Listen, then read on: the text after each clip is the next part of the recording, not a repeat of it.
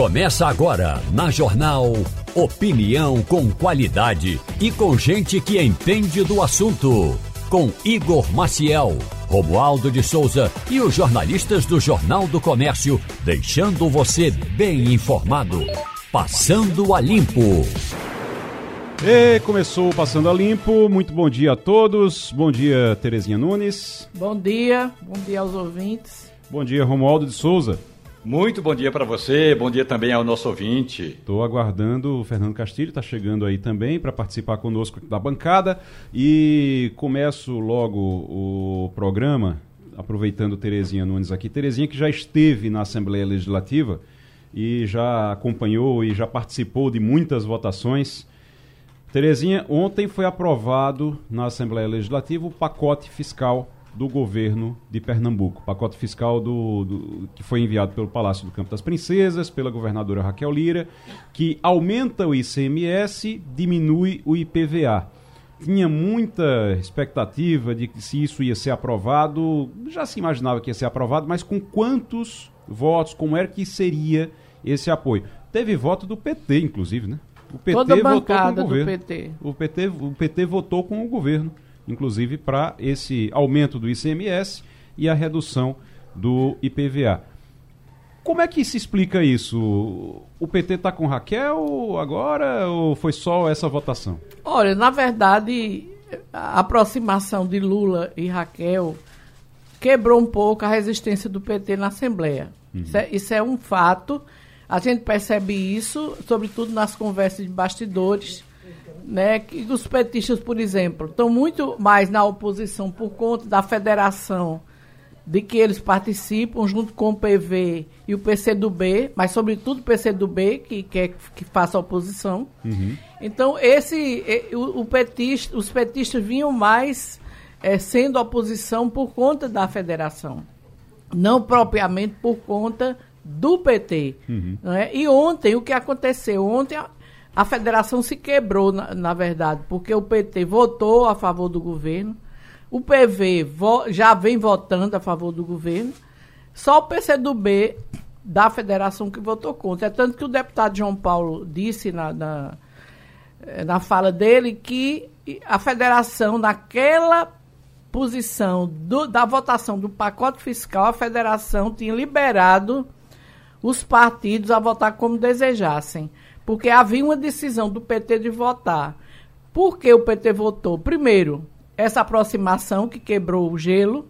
Segundo, é, a habilidade da governadora que fez um acordo com o deputado Doriel Barros, que é o presidente do PT estadual, e a deputada Rosa Murim, que representa os trabalhadores rurais na Assembleia. Um é a FETAP e, outra, o, e a Rosa é o MST. MST. Reuniu-se com eles muito antes discutiu uma reestruturação do chapéu de palha, um aumento do, do valor das parcelas, agora vão ser cinco parcelas, não mais quatro, uhum. e aumentou em 38% o valor da parcela, e a governadora é, habilmente colocou dentro do pacote a lei que vai permitir esse aumento no chapéu de palha.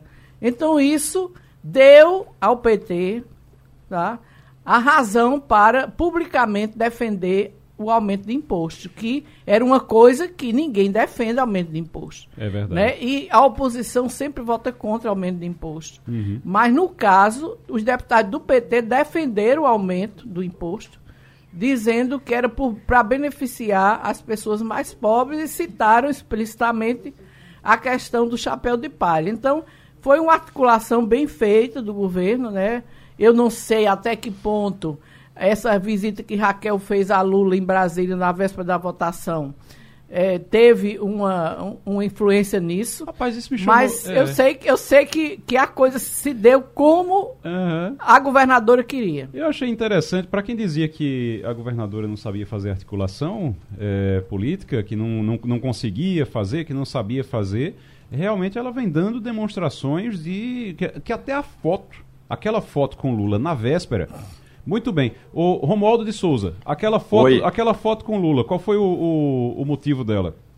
É, foi para anunciar o quê? A foto com Lula e o ministro Rui Costa da Casa Civil hum. foi para dizer o seguinte, que apesar de não estar na agenda do presidente, e nunca está na agenda da governadora.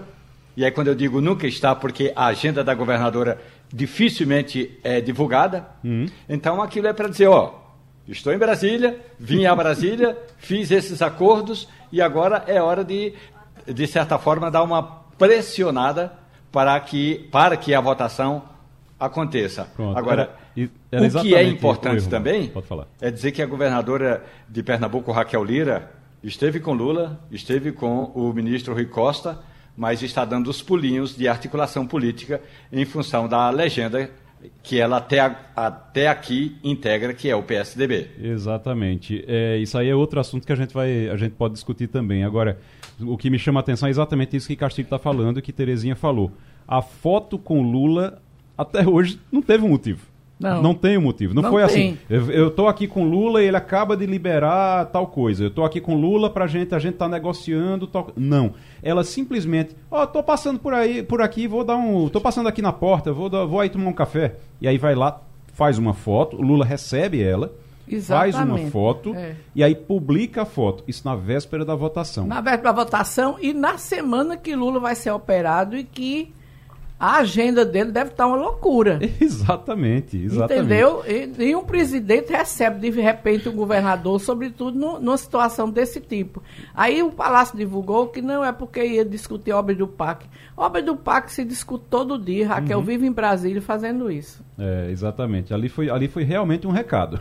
Pareceu um recado mesmo, né, Castilho? Eu acho que não pareceu, não. Acho que foi. Acho que vocês estão sendo muito condescendentes. Porque a governadora foi para Brasília para pegar aquela foto. Aquilo ali não vão querer dourar a pílula, não. Ela foi para dizer: olha, eu converso direto com o chefe. Importante é isso. Agora, é importante a gente colocar bom dia, desculpe, por favor. Bom dia, bom dia Igor, bom dia, Terezinha, bom dia, Romualdo, bom dia, ouvintes. Olha, é importante a gente observar o seguinte: este pacote que foi aprovado pela Assembleia o PT tem seus motivos para aprovar. Tudo bem, é o lado dele, da visão dele.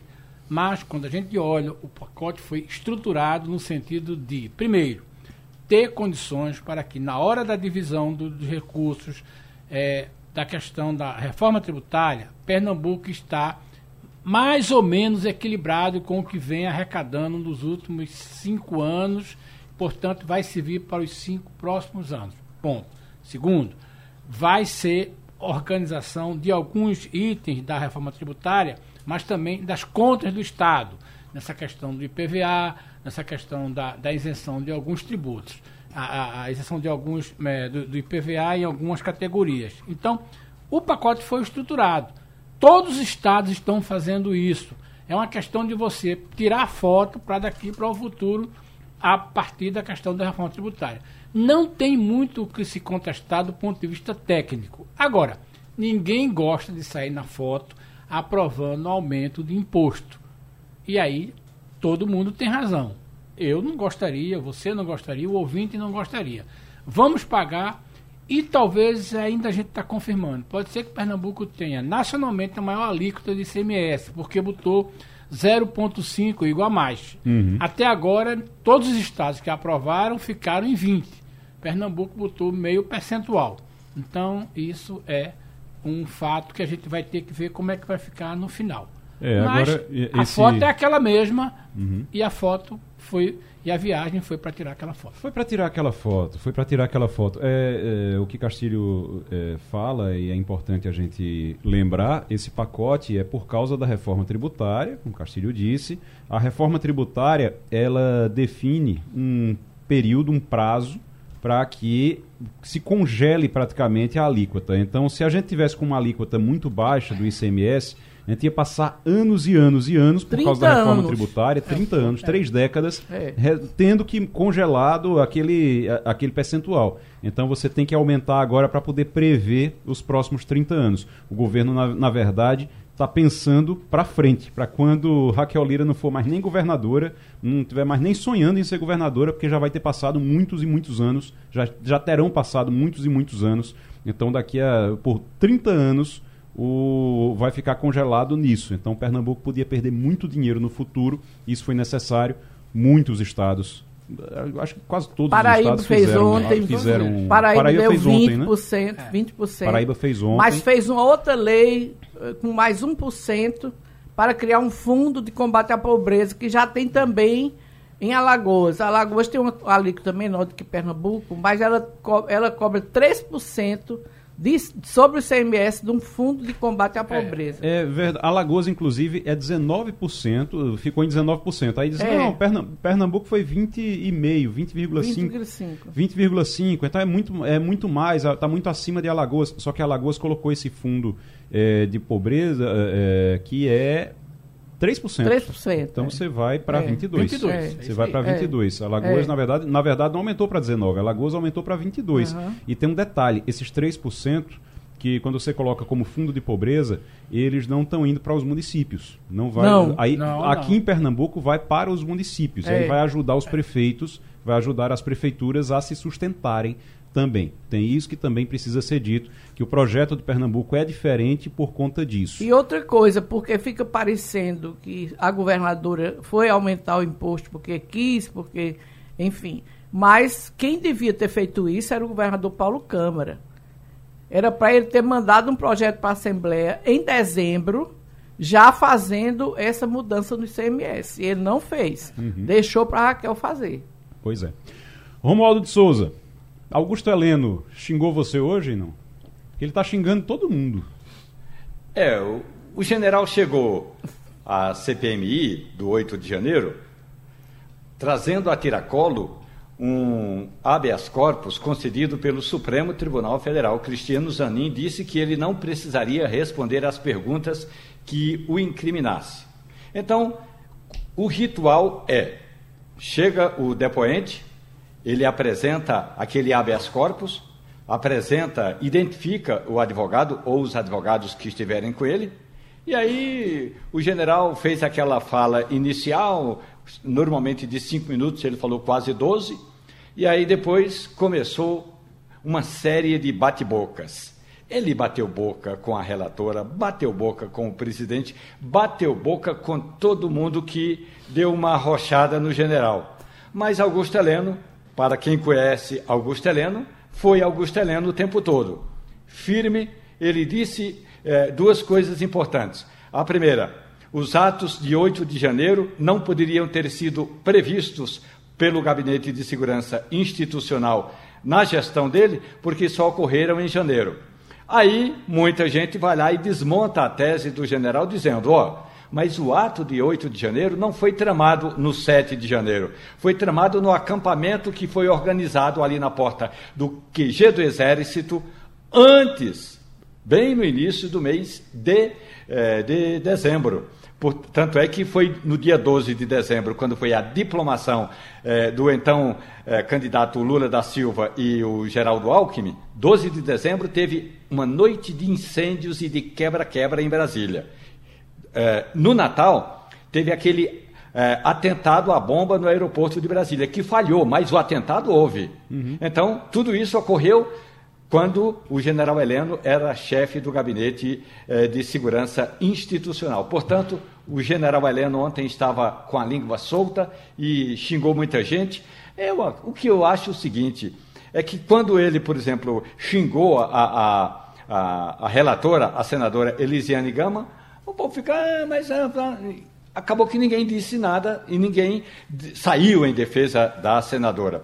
Daí a pouco, eh, houve também um, um, momento importante em que ele, o general Heleno, trata mal a uma deputada transexual. E aí eh, a, a deputada disse que vai abrir um processo contra o general, mas por enquanto está só nessa do vamos ver o que vai acontecer. É, o fato é que o general mentiu e ele mentiu na, ali, foi desmentido, inclusive, na, durante o depoimento, acho que minutos, segundos depois, quando ele disse que o, o tenente-coronel Mauro Cid não participava das reuniões com o alto comando, com os comandantes das forças militares, e aí imediatamente mostraram foto do, do, do tenente-coronel sentado, inclusive, bem atrás do general. O general lá e ele ao lado do general, praticamente é, Augusto Helena. Então ele foi desmentido ali naquela hora. E dali em diante, meu amigo, quando você é pego na mentira uma vez, aí dali em diante a, a, a, é, é ladeira abaixo. Você não consegue mais sustentar nada, você não tem credibilidade para sustentar nada mais ali. E aí foi a dificuldade realmente dele, chegou o ponto que ele ficou muito estressado e começou a, a esculhambar todo mundo e chamar palavrão. Foi uma Mas- coisa realmente Mas Deprimente, conhece- né? é. deprimente. Mas quem conhece o general Heleno sabe que ele é naturalmente estressado. Ele é uma pessoa que não tem papas na língua, fala tudinho. E se a gente olhar também a narrativa dele, é o seguinte: o homem era o chefe do GSI. Qualquer coisa que ele dissesse, que soubesse, já era motivo. Tecnicamente ele podia ser preso, porque ele era ali. Então ele construiu essa narra- narrativa, faz do jeito dele, mas é a narrativa possível para ele. Ele está no centro das reuniões. Não tem como Bolsonaro se reunir com os generais se o general Heleno não estivesse participando. E aí aquela história, aquele sujeito que é pego e diz assim, eu juro que não sou eu. O general foi ontem lá na CPI, na minha opinião, para dizer o seguinte, eu juro que não estava lá. Foi só isso. A Agora, Oi, de uma irmão. forma grosseira. Oi, Romualdo.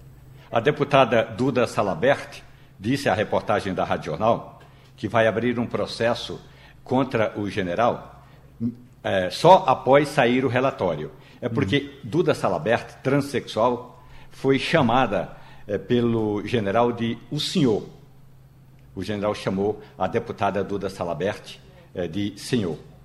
E a deputada disse que considera que foi uma forma de discriminação eh, de, de gênero que ela gostaria de mover uma ação. Mas ela vai aguardar o relatório da senadora Elisiane Gama. Por quê? Gente, vamos imaginar, essa CPI já está terminando mesmo. Alguns indiciamentos serão pedidos. Resta saber o que a senadora Elisiane Gama vai pedir de indiciamento contra o general Augusto Heleno. E aí, depois é que Duda Salabert vai abrir esse processo contra o general. É, me chamou a atenção, só para encerrar, me chamou a atenção o silêncio dele, o, o momento em que ele ficou em silêncio, porque ele tinha autorização para ficar em silêncio o depoimento inteiro. E ele só ele ficou em silêncio, falou tudo que, que podia e o que não podia, inclusive. Não devia. E o que não devia falar. E aí, de repente, quando ele estava na reunião, se ele soube da reunião, se ele estava na reunião em que o ex-presidente Jair Bolsonaro eh, sugeriu um golpe de Estado, porque aquilo era um golpe de Estado, se estava ou não, ele fica em silêncio e diz que não vai responder. E aí, realmente, isso, isso foi o que mais me chamou a atenção. Silêncio grita. O silêncio grita. Olha, na linha conosco já temos o presidente da Associação dos Parques de Diversão de, diversão de Pernambuco, o Nino Gama. Nino, muito bom dia. Seja bem-vindo aqui ao Passando a Limpo. Bom dia, Igor. Bom dia a todos os ouvintes da Rádio Jornal. Ô, Bom dia, Nino, Romualdo de Souza, Fernando Castilho. Terezinha Nunes, todos da bancada. Bom dia. Bom ótimo. dia. Ô, ô, Nino, a gente. é, foi bom a gente conversar com você. É bom a gente conversar com você para entender porque como é que é feita a fiscalização dos parques de diversão. Porque é, fica muito a ideia de que o parque de diversão ele não pode, é, é, ele é perigoso, de que depois do acidente que aconteceu é, nos últimos dias, no, no fim de semana agora. Então fica a, a, a- ideia de que é perigoso, de que fica todo mundo com medo e acaba prejudicando todo um setor que tem sim cuidados, tem fiscalização, só passa por fiscalização e tem cuidados com segurança.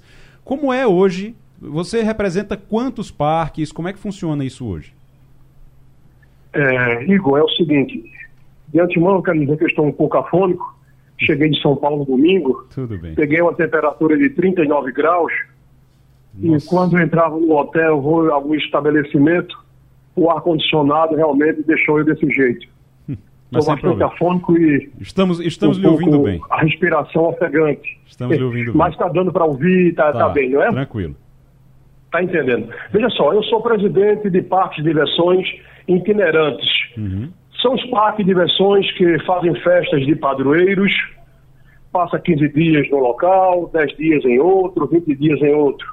Uhum. É, eu não faço parte é, da Associação de Parques Aquáticos, são parques que têm piscinas, tobogãs, Sim. e também não faço parte é, de parques temáticos, Uhum. que é no caso do Mirabilândia, no caso do Beto Carreiro, entre outros. Entendi. Mas nos nossos parques de diversão, eu digo em todo, existe uma fiscalização muito rígida. Bombeiro, engenheiro elétrico e engenheiro mecânico, Uhum. se paga uso de solo à prefeitura, Uhum. se paga a CELP, e depois de tudo isso pronto, a prefeitura dá o alvará. Certo. Isso em cada certo? local, Então, isso em cada essa- local que vocês chegam, Essa né? preocupação Uhum. dos donos de parques de diversões de Pernambuco e do Brasil. Rapaz, dá um, Agora, dá um existe um trabalho, muito ô, sério, Nino. Ô, Nino, dá Eu um vi uma, trabalho... uma- uma emissora de TV Sim. na segunda-feira, Certo. inclusive ele vai me dar até o direito de resposta, disseram o seguinte, que eles filmaram um- uma praça com dois ou foram três brinquedos infláveis. Sim. Essas pessoas que invadiram as praças de Recife, Jaboatão, Paulista, enfim, em quase em toda a parte do Brasil, eu estive em São Paulo e vi em algumas praças esses brinquedos infláveis. Essas pessoas, infelizmente, precisam trabalhar, precisam ganhar o seu dinheiro, mas não são parqueiros, não são proprietários de parques. Os proprietários de parques já vêm tradição de família há 50, 60, 70 anos. Passa de avô para pai, para filho e etc. Ô, ô, Então, Nino, essas pessoas que colocam esses brinquedos, dois, três brinquedos em praças, precisa realmente ganhar o seu dinheirinho, mas precisa ser fiscalizado. ô, Nino Porque deixa essas pessoas Nino, que Nino, a só um televisão minuto. mostrou da tá- segunda-feira, está escutando. essas pessoas não tiram bombeiro, essas pessoas não tiram RT elétrica nem mecânica, Hum, essas pessoas não pagam uso de solo à prefeitura, essas pessoas não têm alvará. Então, quando acontecer qualquer coisa, vão dizer parque de diversões, uhum. que na verdade não é parque de diversões. São brinquedos de parques que estão na mão de pessoas incapacitadas, Uhum. que não seguem a norma da fábrica dos brinquedos. Porque todos os brinquedos vêm com normas. Como deve ser tratado, como deve ser armado, como deve ser executado no dia a dia. Os funcionários dos parques de diversões são orientados, são ensinados, são. É tanto que os parques de diversões não pega qualquer um na rua para operar um brinquedo.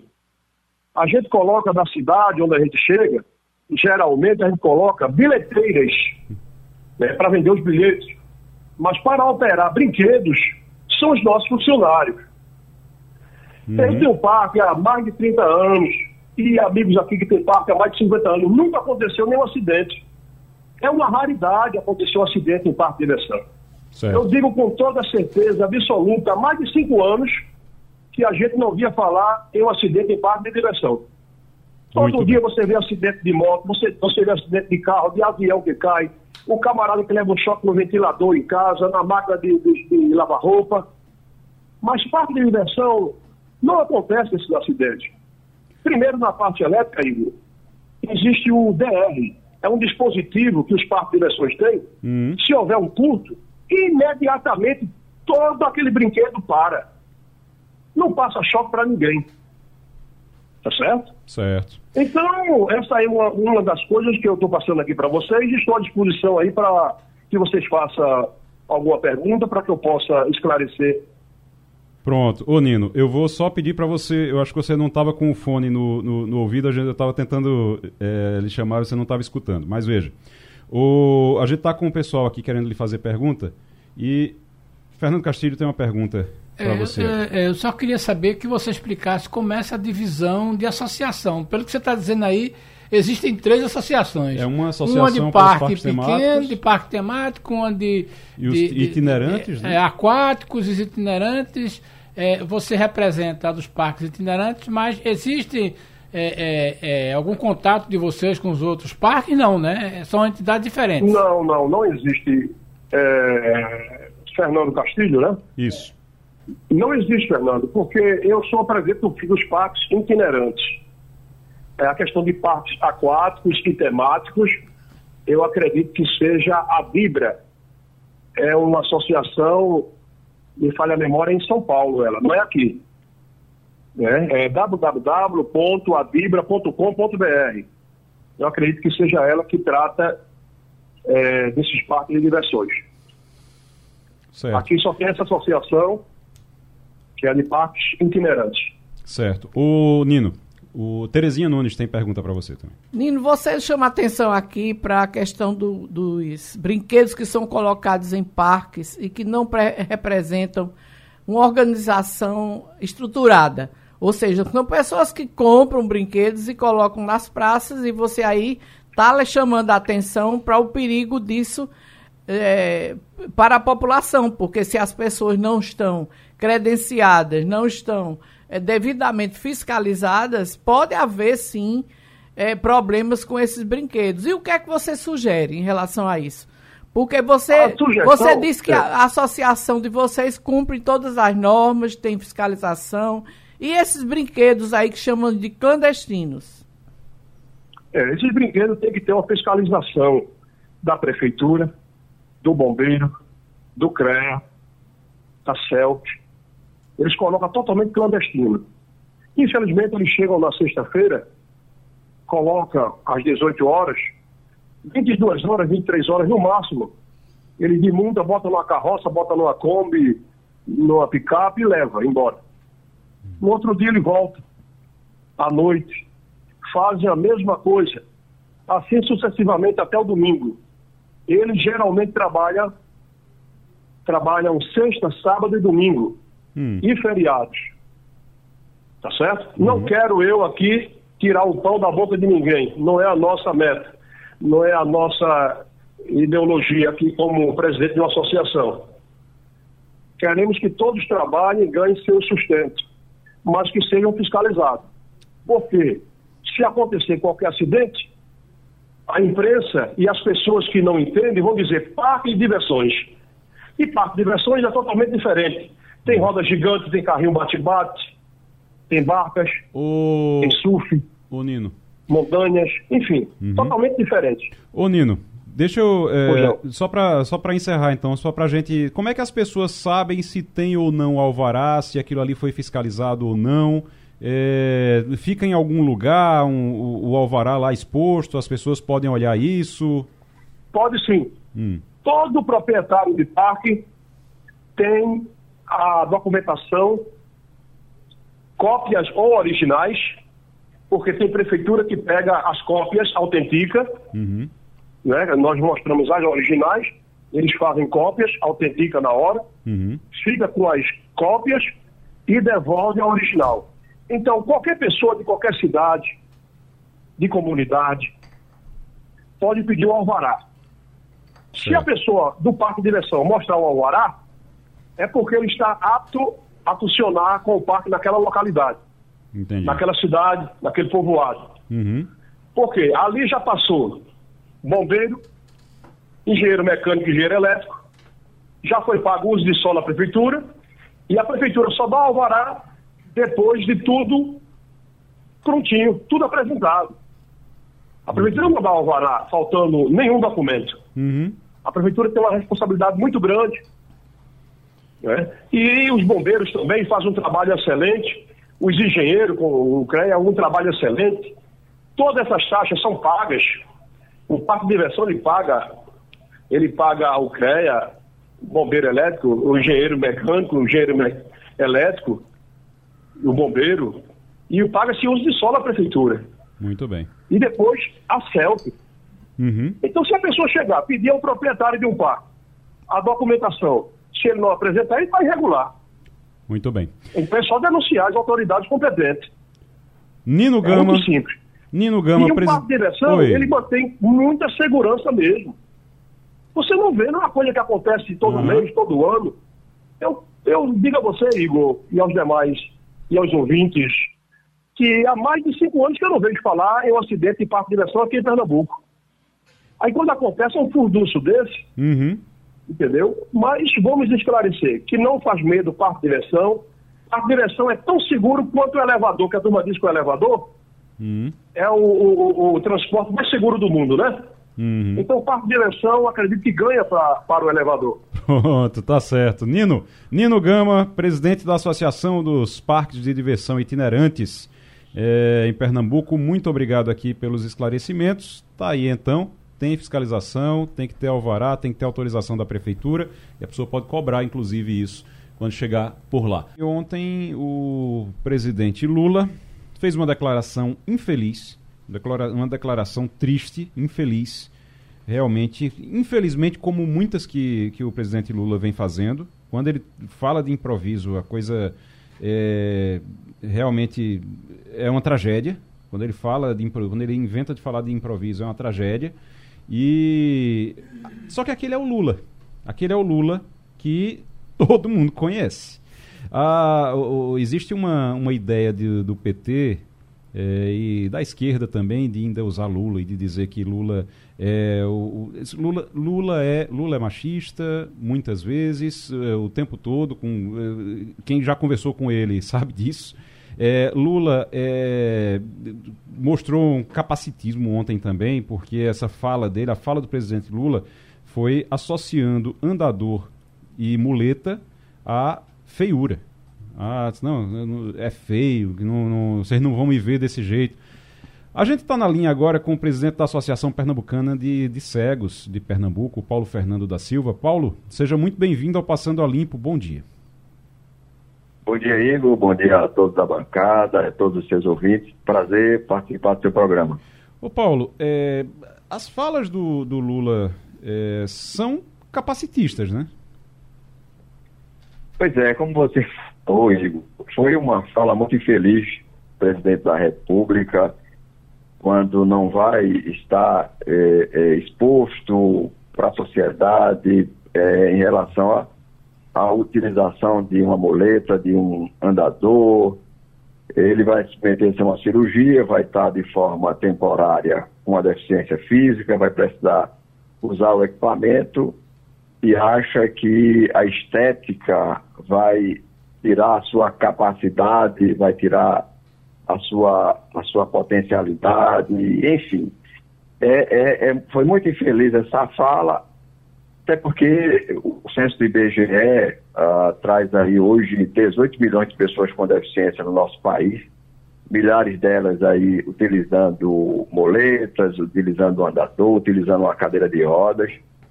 E quando ele faz essa fala capacitista de inferiorizar, de trazer o, o preconceito mesmo em relação à pessoa e o equipamento que ela utiliza, isso é horrível. Eu acho que o presidente poderia estar hoje preocupado, por exemplo, com a tabela do SUS para concessão de hortas e próximos no país, que é uma tabela defasada.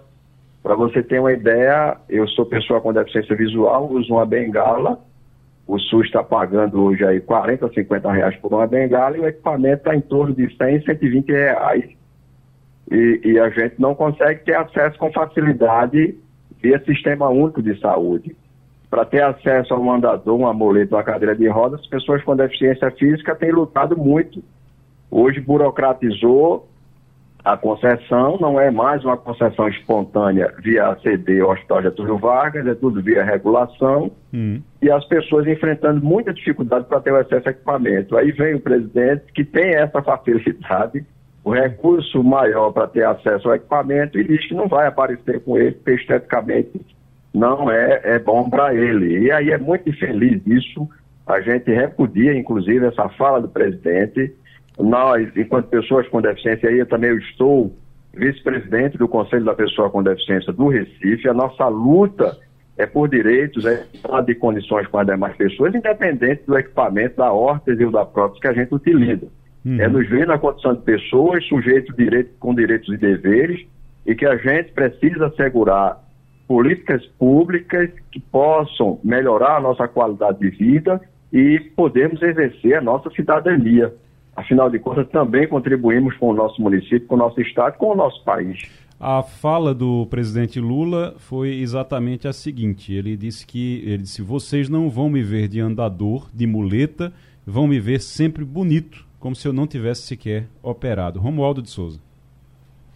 Paulo Fernando, muito bom dia para o senhor.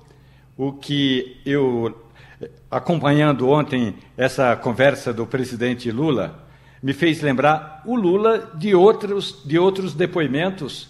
E o que é pior, sabe aquela história é, que a gente costuma dizer, o tiozão do zap ou a tiazinha do churrasco, que na vida privada conta uma ou outra piada que às vezes a gente ri só para não perder a amizade? Pois bem, quando ontem eu fui conversar com alguns parlamentares, inclusive pessoas da Comissão de Direitos Humanos da Câmara dos Deputados, aí o sorriso no canto da boca é sempre, pois é, esse é o jeito particular do companheiro Lula. Não, é, não tem vida particular uma pessoa que está usando os meios públicos, ele estava fazendo um programa público, transmitido com o dinheiro do cidadão, e faz uma brincadeira dessa a pretexto de dizer que o fotógrafo dele, porque a conversa toda é em torno da fotografia, o fotógrafo dele, o Stucker, recomendou: não é para tirar foto nenhuma. Agora, você fala, Paulo, dessa dificuldade da associação de encontrar, inclusive, cadeira de rodas, é, mas o presidente Lula ganhou de presente é, da Itaipu Binacional um carrinho daqueles elétricos. Então ele vai passar o tempo em que estiver de molho andando num carrinho elétrico, facilidade que a maioria das pessoas não vão encontrar. Paulo. Pois é, Romualdo. Bom dia, Romualdo. Prazer falar com você. Pois é, essa não é a realidade da população brasileira. A gente está agora vivendo um momento de discussão de conferências municipais, as estaduais e a nacional, que ocorrerá o ano que vem, é, conferências da pessoa com deficiência, e a pauta está também a política pública de saúde. E, e, é uma, uma discussão ampla que tem feito nos municípios, nos estados e no próprio país em relação à concessão de órtese de prótese, que não é coisa fácil a gente ter acesso a esses equipamentos, a essas tecnologias assistivas, e sem falar, não, a, além de não ter o, o, a facilidade ao acesso dessa horta, dessa prótese, também não são equipamentos de qualidade. Não são equipamentos que assegurem as pessoas com deficiência o direito de vir na, nas nossas cidades. Hoje a gente tem uma, a, uma dificuldade nas nossas calçadas, é uma dificuldade no transporte público, é uma dificuldade desse transitar nas cidades, que é geral, não é, não é só uma coisa específica do Recife, é uma coisa geral essa falta de acessibilidade e esses equipamentos, quando ele não é de qualidade, ele inclusive nesse, nessa, nessa, nesse deslocamento que a gente precisa usar o equipamento, a horta de ela também não tem a durabilidade necessária para que assegure essa qualidade também nesse deslocamento das pessoas com deficiência. Então a gente precisa discutir isso, precisa discutir essa tabela do SUS, precisa discutir em relação ao Ministério da Saúde, como é que a gente vai ter garantia desse acesso e a qualidade nos equipamentos. Então é isso que precisa se discutir na realidade hoje do nosso, do nosso país em relação à concessão de óculos próteses para as pessoas com deficiência. Paulo Fernando da Silva, presidente da Associação Pernambucana de, de Cegos, e conversando com a gente aqui hoje sobre essa fala polêmica de Lula. Terezinha Nunes. Paulo, bom dia. Eu, eu fico vendo daqui, Paulo, eu sei do, da sua luta, né, na, da, da luta que tivemos na Assembleia, na Frente Parlamentar em Defesa das Pessoas com Deficiência, quanto você deve estar contrariado com essa fala do presidente. E no, e no momento em que os deputados, como falou Romualdo, tentam minimizar, não, isso é coisa de Lula e não sei o quê. Olha, Lula tem uma influência imensa nesse país, imensa. Então, ele faz uma, uma declaração dessa, bota no chão trabalho de muitos anos contra o capacitismo. Então, o que, o que, o que a associação, as associações pretendem fazer em relação a isso? Vão dar alguma nota, vão se manifestar? Você declarou aqui que repudia a fala do presidente, mas enquanto não houver realmente um trabalho das associações de defesa das pessoas com deficiência, numa hora dessa, menos vocês vão ser ouvidos. Porque se o presidente pensa dessa forma, imagina o que pensam os burocratas por onde passam as leis, onde passam as providências para atender diretamente as pessoas na ponta do, do sistema de saúde. Terezinha, bom dia. Satisfação também ouvi-la e até aproveitar para parabenizá-la pelo trabalho que fez à frente ali da, da Alep, quanto deputada e a Frente Parlamentar em defesa dos direitos da pessoa com deficiência. E aproveitando a oportunidade, a Alep estará amanhã, a partir das 18 horas, fazendo uma homenagem à Associação Pernambucana de Cegos pelos seus 40 anos de lutas e conquistas a nível do nosso estado e do nosso país. é, em defesa dos direitos da pessoa com deficiência, em especial as pessoas com deficiência visual. Então, convidar a todos da bancada e a todos os ouvintes da Rádio Jornal. Terezinha, veja, a gente tem sim as associações hoje a nível de Estado, nós temos os espaços de controle social, que são os conselhos a nível de município, a nível do Estado, e a o próprio uh, uh, Conselho Nacional da Pessoa com Deficiência, que deve sim se pronunciar, que deve sim emitir uma nota, publicar uma nota, repudiando essa fala do presidente, trazendo para o presidente e para a nação como um todo qual é a realidade hoje das pessoas com deficiência no nosso país, que a gente não deve ter, é, é, pensar no equipamento, numa horta, numa prótese que a pessoa utiliza, uma cadeira de rodas, uma moleta, pensando nessa estética para essa pessoa, mas dando a ela essa visibilidade na condição de pessoa, uma pessoa que tem o seu potencial, uma pessoa que tem a, a, as suas especificidades, mas que pode, que tem a sua capacidade também. Até porque a própria ONU, em 30 de março de 2006, quando se discutiu os países, e o próprio Brasil ratificou a Convenção sobre os Direitos da Pessoa com Deficiência, a gente conseguiu mudar, inclusive, esse conceito de pessoa com deficiência, que era a pessoa portadora de deficiência, que a gente não porta uma deficiência. Nos tratava também na condição de pessoa com necessidade especial, era também uma pessoa excepcional. E a ONU traz ao debate a condição da pessoa. Em primeiro lugar está a pessoa, não está o equipamento que ela utiliza para a sua locomoção. E aí, quando o presidente não aparece com esse equipamento de forma temporária que ele vai utilizar, é pensando nessa estética, inferiorizar quem dela precisa de forma permanente. Então, a gente vai sim, vai se colocar, os conselhos das associações devem sim emitir nota repudiando essa fala e dizendo para a sociedade, para a gestão pública, quem somos nós. Paulo Fernando da Silva. Paulo, muito obrigado. Presidente da Associação Pernambucana de Cegos de Pernambuco, muito obrigado pela participação aqui no Passando a Limpo e parabéns pela homenagem amanhã também. Obrigado, Igor. A gente está sempre à disposição e aquelas pessoas que necessitar, necessitarem de informações sobre as questões das pessoas com deficiência, a gente atende aqui na PEC através do 3227-3000. Obrigado, bem. forte abraço. Forte abraço. O, o Castilho, você inclusive tinha escrito um, um você escreveu um, um, texto na coluna falando sobre, mostrando números dessa dos portadores de deficiência. Eu e... acho que o presidente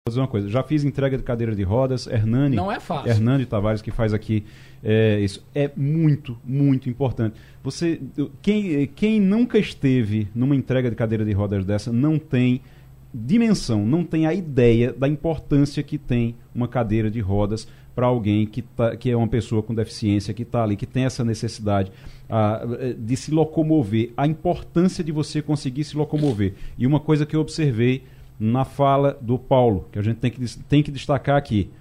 Não é somente a frase, é ele não aparecer com o andador com a muleta. É ele não estar na cadeira de rodas. É ele não mostrar Proibir que... fotografia. Proibir fotografia. Aliás, ele nem proibiu, né? O fotógrafo disse Não, que não vai fazer, não, o né? fotógrafo Ele se proibiu. autocensurou, né? O fotógrafo- É um, um gesto de autocensura do Mas É. aí deve ter passado por Vanja, por Janja É, essa. não sei, mas essa aí, decisão. mas assim, a, a importância que teria se ele realmente estivesse ali, até para incentivar o trabalho que a Rádio mostrar, Jornal é. faz, o Claro. trabalho que a Rádio Jornal faz de captação dessas cadeiras e de distribuição dessas cadeiras, que a gente que participa, Val que está ali o tempo todo na, na ponta fazendo essa, eh, essa intermediação, isso é muito, muito, muito importante. E é muito triste, realmente, que o presidente não apareça exatamente para incentivar, para mostrar que dá para levar uma vida ali normal, Normal. e que é normal, ele está ali realmente precisando daquilo e ele tem acesso àquilo. E que as pessoas pudessem ser incentivadas a doar mais. Eu, a- acabou, a gente falou no assunto aqui da- das cadeiras de rodas, que inclusive a Rádio Jornal faz esse trabalho de captação e de distribuição das cadeiras de rodas. Como eu dizia, Hernando Tavares, que faz aqui, que a gente sempre está colocando aqui as entregas que ele faz, sabe como é. Eu também já fiz, eh, antigamente eu, eu já fiz eh, entrega de cadeira de roda é uma coisa assim bonita e ao mesmo tempo triste porque você vê a necessidade dessas pessoas e é bonito porque quando você vê a felicidade delas ao receberem uma cadeira de rodas. E aí imediatamente o pessoal mandou mensagem aqui para mim perguntando eh, como é que faz para doar. Pode ser por Pix, né? É, é, pode, pode trazer aqui também. Qual é o, o Pix que, que faz? É o CNPJ. Daqui a pouquinho o Val vai, vai, Val vai me passar o CNPJ direitinho para gente, para quem quiser fazer o Pix. Mas o principal pode vir aqui também, pode fazer, entregar direto a Val e, e aí pode trazer a cadeira também. Se quiser trazer a cadeira, pode trazer a cadeira também. O valor é 500 reais, né, Val? 500 reais cada cadeira. Então, 500 reais, gente, é, para algumas pessoas é impossível. Para algumas pessoas. Pra, pra, tem gente que vem aqui e doa três, quatro cadeiras. tem gente que não quer nem se identificar. Tem gente que vem aqui e é, eu, eu fico sempre muito emocionado. Eu fico tocado realmente quando as pessoas vêm aqui e chegam e dizem: Olha, eu estou tirando. É o meu décimo terceiro. Tem, tem uma senhora que vem aqui todo final de ano. Ela pega o décimo terceiro da aposentadoria dela compra de cadeira de rodas e traz aqui para fazer a doação, que ela disse que sabe a importância eh, disso. Então, isso é muito importante, muito importante, tá bom? Vamos para Portugal agora. Antônio Martins. Bom dia. Bom dia, Igor. Bom dia a todos que fazem parte da bancada. Bom dia, ouvintes da Rádio Jornal. Ô Martins, eh, me diz uma coisa, rapaz. Eu tô. eh, os jovens portugueses estão levando. Portugueses estão levando 32 países ao Tribunal Europeu dos Direitos do Homem por causa das alterações climáticas. Como é? O- o- a temperatura subiu em todos os sentidos, né? Pois é, Igor. É, esses jovens são jovens de 11 a 24 anos. Eles entraram com ação em 2020 no Tribunal Internacional de Direitos dos Homens, é, justamente contra 32 países, os países que fazem parte da União Europeia, mas também contra é, a- o Reino Unido, a Rússia, a Turquia, até a Ucrânia. A, a Ucrânia foi retirada depois que começou a guerra da ação, né, não acusam mais a Ucrânia, mas acusam todos esses países do seguinte, é, segundo eles, o seguinte infração crime. É, esses países se assinaram o Acordo de Paris, delimitaram que teriam que fazer ações para limitar o aumento da temperatura na Terra a um grau e meio até o final deste século e que não estão implantando eh, as medidas necessárias para isso. E eles trazem questões como ah, o incêndio florestal em 2017 aqui em Portugal, que matou 60 e poucas pessoas e tantas pessoas. Eh, também outras catástrofes na Europa e no mundo, né, dizendo que isso são consequências da, das mudanças climáticas, que eles próprios também sofrem com isso, né, a ansiedade que, que isso causa a eles, a questão de viver num mundo cada vez mais com alterações de temperatura eh, bruscas. Também, ao, dois deles moram eh, perto do mar e tem medo que com, com as, os, eh, as ressacas e tudo que tem aumentado muito no mar português, e tem realmente ameaçado algumas cidades costeiras é, que eles também tenham perda de patrimônio. A questão é que eles entraram e hoje eles estão sendo ouvidos no, no tribunal em Estrasburgo. E isso é a primeira, essa é a primeira ação climática, ação no tribunal, é, nesse tribunal internacional, é, relacionado a mudanças climáticas. É um marco porque eles vão ser ouvidos e se o, o, o acordo, o acordo que pode sair daqui a, a, a um ano e seis meses é, pode inclusive obrigar realmente os países a implementar as suas ações é, que não foram implementadas até agora, né, para tentar reverter a situação, ou pelo menos limitar o aumento da temperatura na Terra. Antônio Martins, direto de Portugal, conversando com a gente. Fernando Castilho. Martins, bom dia. Aliás, boa tarde.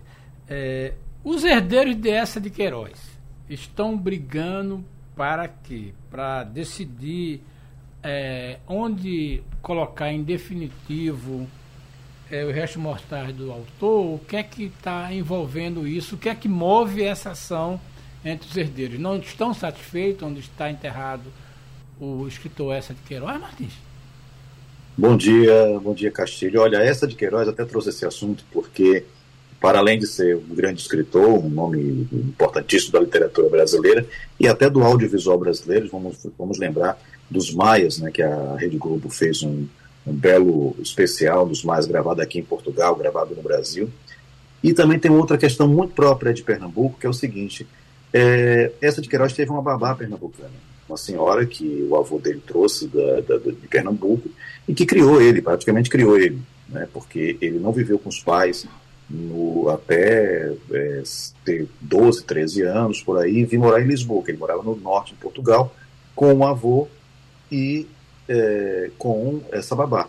Né? Então, Pernambuco tem uma, uma participação na vida né, da, do, do Essa de Queiroz. Mas a questão é o seguinte: essa de Queiroz deixou 22 bisnetos, morreu na França em 1900 e não deixou nenhum tipo de recomendação em relação a onde ele queria ser enterrado, enfim, é, onde ele queria poderia estar. Houve primeiro um sepultamento no mausoléu da família da esposa, até que em 1989 conseguiram transferir para uma, uma propriedade, próxima à propriedade no norte do país, perto do Porto, onde está agora. A questão é que o governo tem um projeto para transferir uh, os restos mortais de Essa de Queiroz para o Panteão Nacional. E aí foi nesse momento que os 22 herdeiros, é, enfim, se dividiram. Né? É, seis deles são contra. 13 são a favor e o restante é indiferente. Os que são contra, um deles diz o seguinte: se pronunciou e disse que não quer ver os restos mortais do Essa do Queiroz junto de uma fadista, de um jogador de futebol e de um, um antifascista que a única coisa que fez pelo país foi ser assassinado. A quem ele se refere? A Amália Rodrigues, a Eusébio e a Humberto Delgado, que dá nome ao ao aeroporto de Lisboa, ao aeroporto Humberto Delgado. E Humberto Delgado foi um político que tentou é, dar um golpe e acabar com a ditadura salazarista, dar um golpe na própria ditadura em si, um, derrubar a ditadura e foi assassinado. É uma, é uma, declaração também um pouco polêmica, né? Porque qual é o problema de estar do lado da grande fadista Amália Rodrigues, do jogador Eusébio também, que foi um grande jogador, e até do próprio Delgado, né? A questão é que isso teve um problema sério e era para ser hoje a, a, a o, o, traslado do, do, dos restos mortais. Isso foi adiado, mas o governo disse: não, vai. A decisão é que vai ser, realmente, para justiça, já foi definido pela justiça, e vai ser feito o traslado, só vai agora aguardar uma próxima data, né? Vou marcar uma próxima data para fazer isso. Enfim, é uma forma também dos herdeiros aparecerem na mídia, né? Dizer que existe, né? É, não, só isso. Mesmo. Eu ia dizer isso, eu não sabia nem que, que tinham ainda herdeiros de essa de Queiroz. Pelo menos agora, agora todo mundo sabe disso, né? Essa confusão. Afinal, essa... ele morreu há 123 anos. 123 anos. Exatamente. É, 123 e passou, anos. Boa, e passou 89 anos no mausoléu da mulher, da família da mulher. Uhum. Então, é. enfim, por que não está no panteão, né? É, exato. E. Minha gente. Ô, oh, Romualdo de Souza. Ei, Martins. Ei, Boa Martins. tarde. Boa Essa tarde. de Queiroz que Boa escreveu o riso escreveu é a mais antiga é e mais terrível forma de crítica. O, então, o Romualdo. Por uma frase, por uma frase é gratificante dessa, não é, Martins? Dessa, não é, Martins? A gente pode a dizer gente que, pode não dizer apenas que, a frase, mas a gente frase, pode dizer que a obra de Essa de Queiroz é importante. É... Agora, também é importante a obra do baiano obra Gilberto do baiano. Gil, que já é membro integrante da Academia Brasileira de Letras e agora recebe honoris causa da Universidade, Universidade. Nova de Lisboa, Martins. Martins. Pois é, Romualdo, boa tarde, bom dia para você, né? Olha, o, o, o, Gilberto Gil vai receber, em outubro ele vem aqui fazer uma turnê, vai ser o final da turnê dele, de 80 anos, né? Ele vai receber é, o, o, título de doutor honoris causa pela Universidade Nova de Lisboa, que está completando 50 anos. Então, essa, é, é, esse título vai ser dado também em comemoração ao aniversário da Universidade Nova, que é uma universidade que surgiu depois do 25 de abril, uma, uma universidade tida como mais progressista, vamos, vamos, dizer assim, ou não tão atrelada ao que existia na época do, do, do salazarismo, né, que as universidades mais antigas tinham ainda uma influência muito grande, essa não, essa é mais, seria mais aberta. Né? Mas a questão é que é um reconhecimento é, pela obra e influência do Gilberto Gil, não só nacionalmente, mas internacionalmente, para a cultura internacional. É muito gratificante para nós brasileiros ouvirmos isso e, e presenciarmos. Ele está com 80 anos de, de, idade. Vamos lembrar também que Caetano Veloso, que é esse grande companheiro de Gilberto Gil, recebeu é, um, uma medalha mês passado, ou melhor, no início desse mês, deste mês, é, do presidente Marcelo Ribeiro de Souza, também em comemoração aos 50 anos de carreira de Caetano Veloso. Né? Então foi muito bacana essa homenagem e lembrar também que Chico Buarque, que é um, forma uma tríade aí da música popular brasileira, que surgiu nos anos 60, né? esses, esses três grandes astros, que recebeu o Prêmio Camões, já tinha recebido, a, já tinha sido agraciado, fazia que, quatro anos, mas só recebeu agora, das mãos do presidente Lula do presidente Marcelo Rebelo de Souza, porque, vamos lembrar, o ex-presidente da República Jair Bolsonaro se recusou a entregar o prêmio. E, então, em abril, teve aqui o, o, presidente Lula e também Chico Buarque para receber o, o Prêmio Camões de Literatura, que é o principal prêmio da literatura portuguesa. Então, esses três nomes, que realmente dão muito orgulho ao Brasil, estão é, aqui em Portugal, tem, eles têm uma, uma fama muito grande, eles têm muitos apreciadores, até porque eles têm uma relação muito forte com a língua portuguesa, com Portugal. Né? Vamos lembrar que Chico Buarque fez aquela canção Tanto Mar, em homenagem à, à Revolução dos Cravos, que pôs fim ao salazarismo, à ditadura de Salazar aqui em Portugal, é, e que é cantada até hoje aqui, né, nas manifestações e tudo. Sem falar também do fado tropical de, de, de, de Caetano, enfim, tem toda essa, essa, essa relação deles com a língua portuguesa, com Portugal e também com a África portuguesa, né, com a África que fala a língua portuguesa. Então é muito bacana ver esse reconhecimento. Quem sabe eu não estarei lá para presenciar e mandar para vocês um vídeo aí sobre esse, essa entrega do título Honoris Causa a Gilberto Gil. Antônio Martins, obrigado Antônio. Martins. Ô, ô Martins, só pra gente encerrar, como é que tá a temperatura por aí? Amenizou já? Não? Hoje tá quente, viu? Tá quente. Hoje tá quente, tá 27 graus por aí. mas 27 tá um, graus tá, um quente. Eu saí um pouco. 27, eu, eu saí um pouquinho, né, fui resolver algumas coisas na rua. E tá um, um dia maravilhoso, lindo. Tá hum. agradável, tem um ventinho bom que ajuda. Ô Martins, você disse que hoje está quente, está 27 graus. Você imagina quanto é que está aqui? Não vou nem dizer. Vamos embora. Valeu, obrigado, Martins. Até semana que vem. Romualdo de Souza, a assessora da ministra Aniele Franco foi demitida? Demitiram alguém, pelo menos, daquela confusão que a ministra disse que quem criticava ela estava criticando o povo brasileiro? Marcele Decoté. Ela foi demitida. Agora, tem um detalhe Há quem entenda, inclusive eh, o vice-presidente da Comissão de Direitos Humanos, que a assessora do Ministério, assessora para assuntos estratégicos. Imagine você, meu amigo, minha uhum. amiga.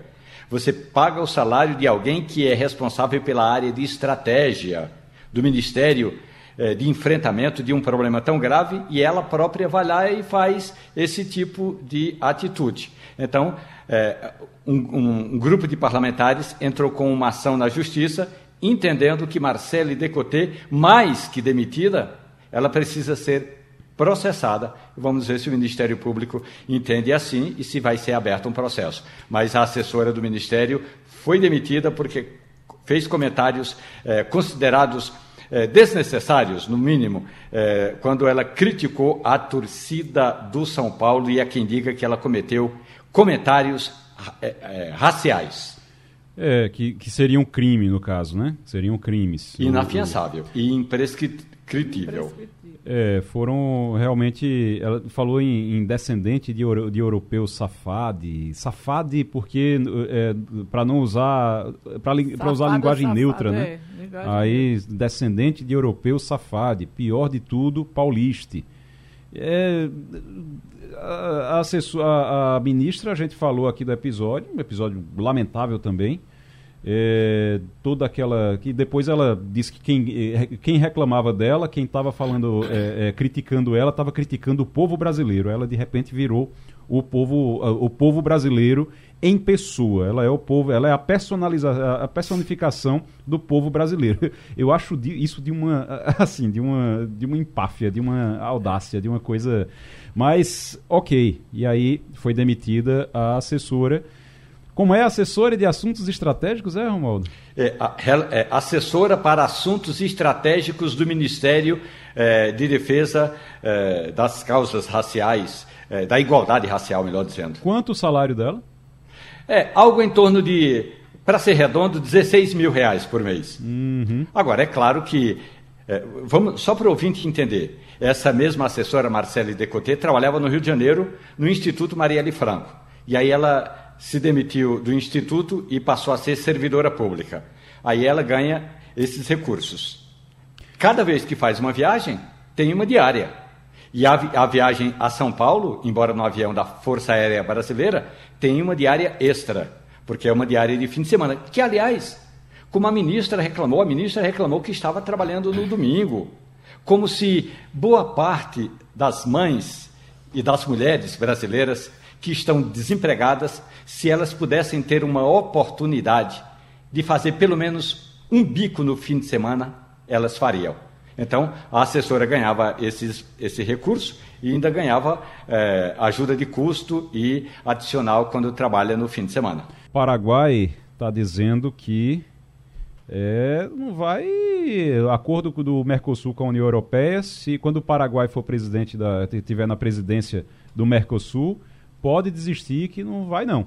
E aproveite agora, o, o, o Paraguai anunciou isso ontem, de ontem para hoje foi esse anúncio, disse, ó, aproveitem que é Lula, aproveitem que o Brasil está na, na presidência do Mercosul. Quando o Paraguai assumir, acabou que a partir do dia 6 de dezembro é o limite, depois se não resolverem até lá, a gente não vai colocar mais isso não, não vai, não vai em frente não. O, o acordo uh, subiu no telhado, Castilho? Essa pergunta porque é o seguinte, você tem um tempo muito curto da posse do novo, do novo presidente do Mercosul. Eu fico pensando que essa declaração antecipada, certamente a União Europeia não vai decidir isso daqui até o dia 6 de, 6 de novembro? 6 de dezembro. 6 de dezembro. Então nós teríamos o que aí? Dois meses?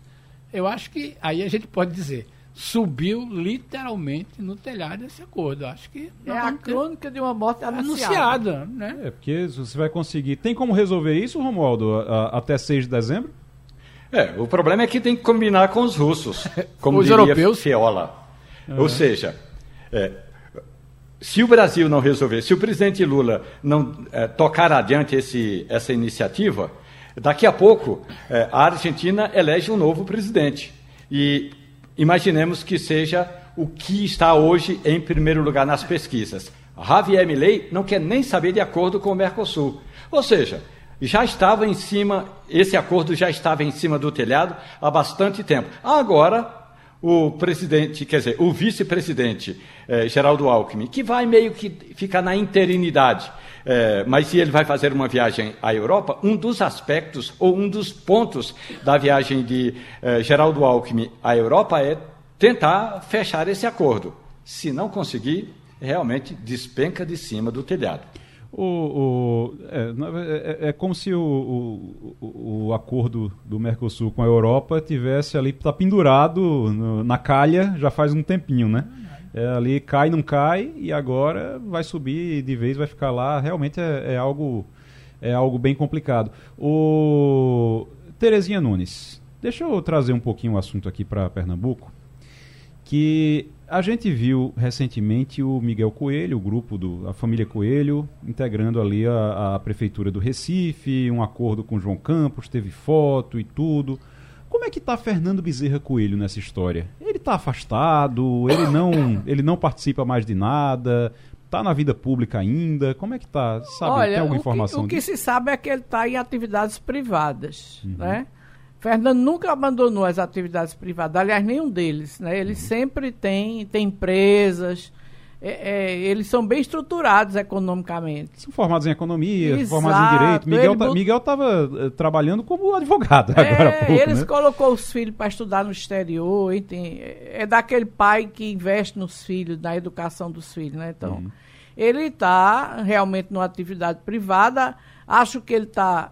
Os filhos fazem questão de citá-lo Fazendo sempre. consultoria. É, sempre citá-lo e tudo, mas eu, ele está fora mesmo da Ele política. tem alguma, alguma ideia de voltar, de ser candidato novamente? Acho que não, ele já Não. passou essa, essa bola para Miguel. Uhum. Quando Miguel entrou, O negociador do, do- da É, família. Mi- é, Miguel virou realmente o, o chefe, O cabeça, da, o cabeça, das o articulações. cabeça das articulações. Uhum. E aí, se tivesse sido eleito governador, mais ainda.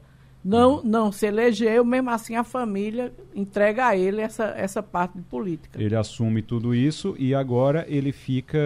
A ideia é que ele seja candidato ao Senado. Exato, exato. É o mais provável. É Porque que ele aí vai Miguel ter Coelho, idade, no né? Que ele não tinha idade em 2022. Uhum. E aí foi a grande confusão dele com Raquel, porque Raquel queria que ele fosse senador e ele disse: Eu não posso ser senador, porque eu não tenho idade para ser senador. E aí queria que Raquel fosse candidata queria ao que Senado. ela fosse a senadora. E ela não, não quis Não também, aceitou, não exatamente.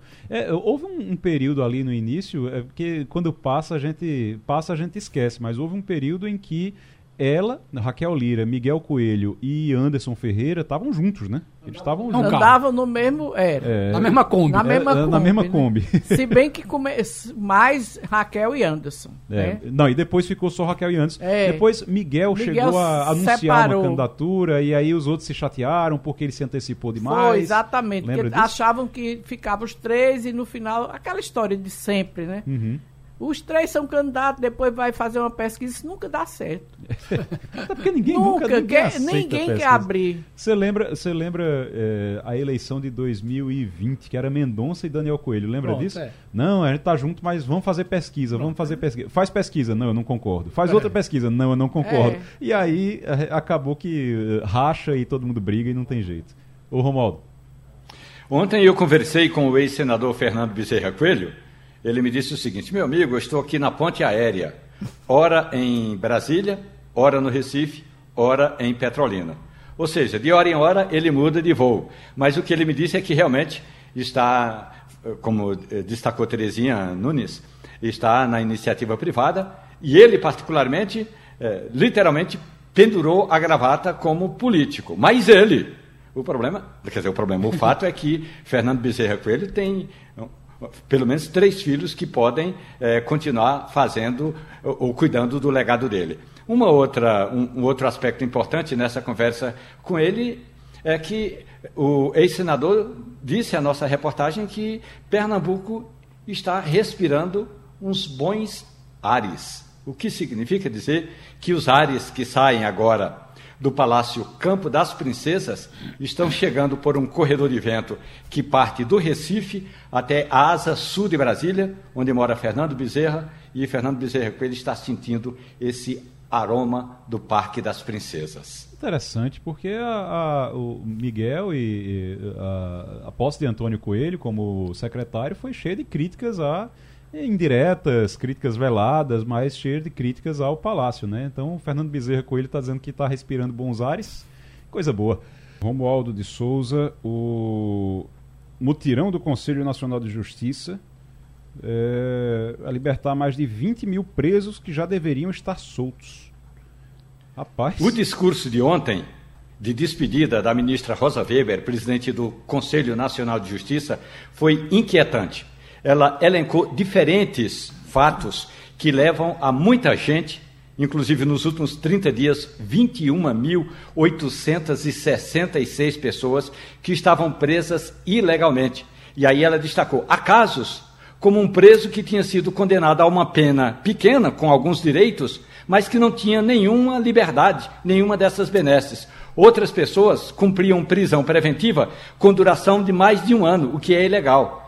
E aí ela disse o seguinte: nesse caso, dos, 20, eh, eh, dos 21 mil presos, a met, praticamente a metade está incluída aí, ou seja, gente que estava mais de um ano preso eh, ilegalmente, o que na prática, convenhamos. Aí tem, por fim, ela disse o seguinte: esses mutirões devem continuar, porque o cenário é para libertar quem está injustamente presa.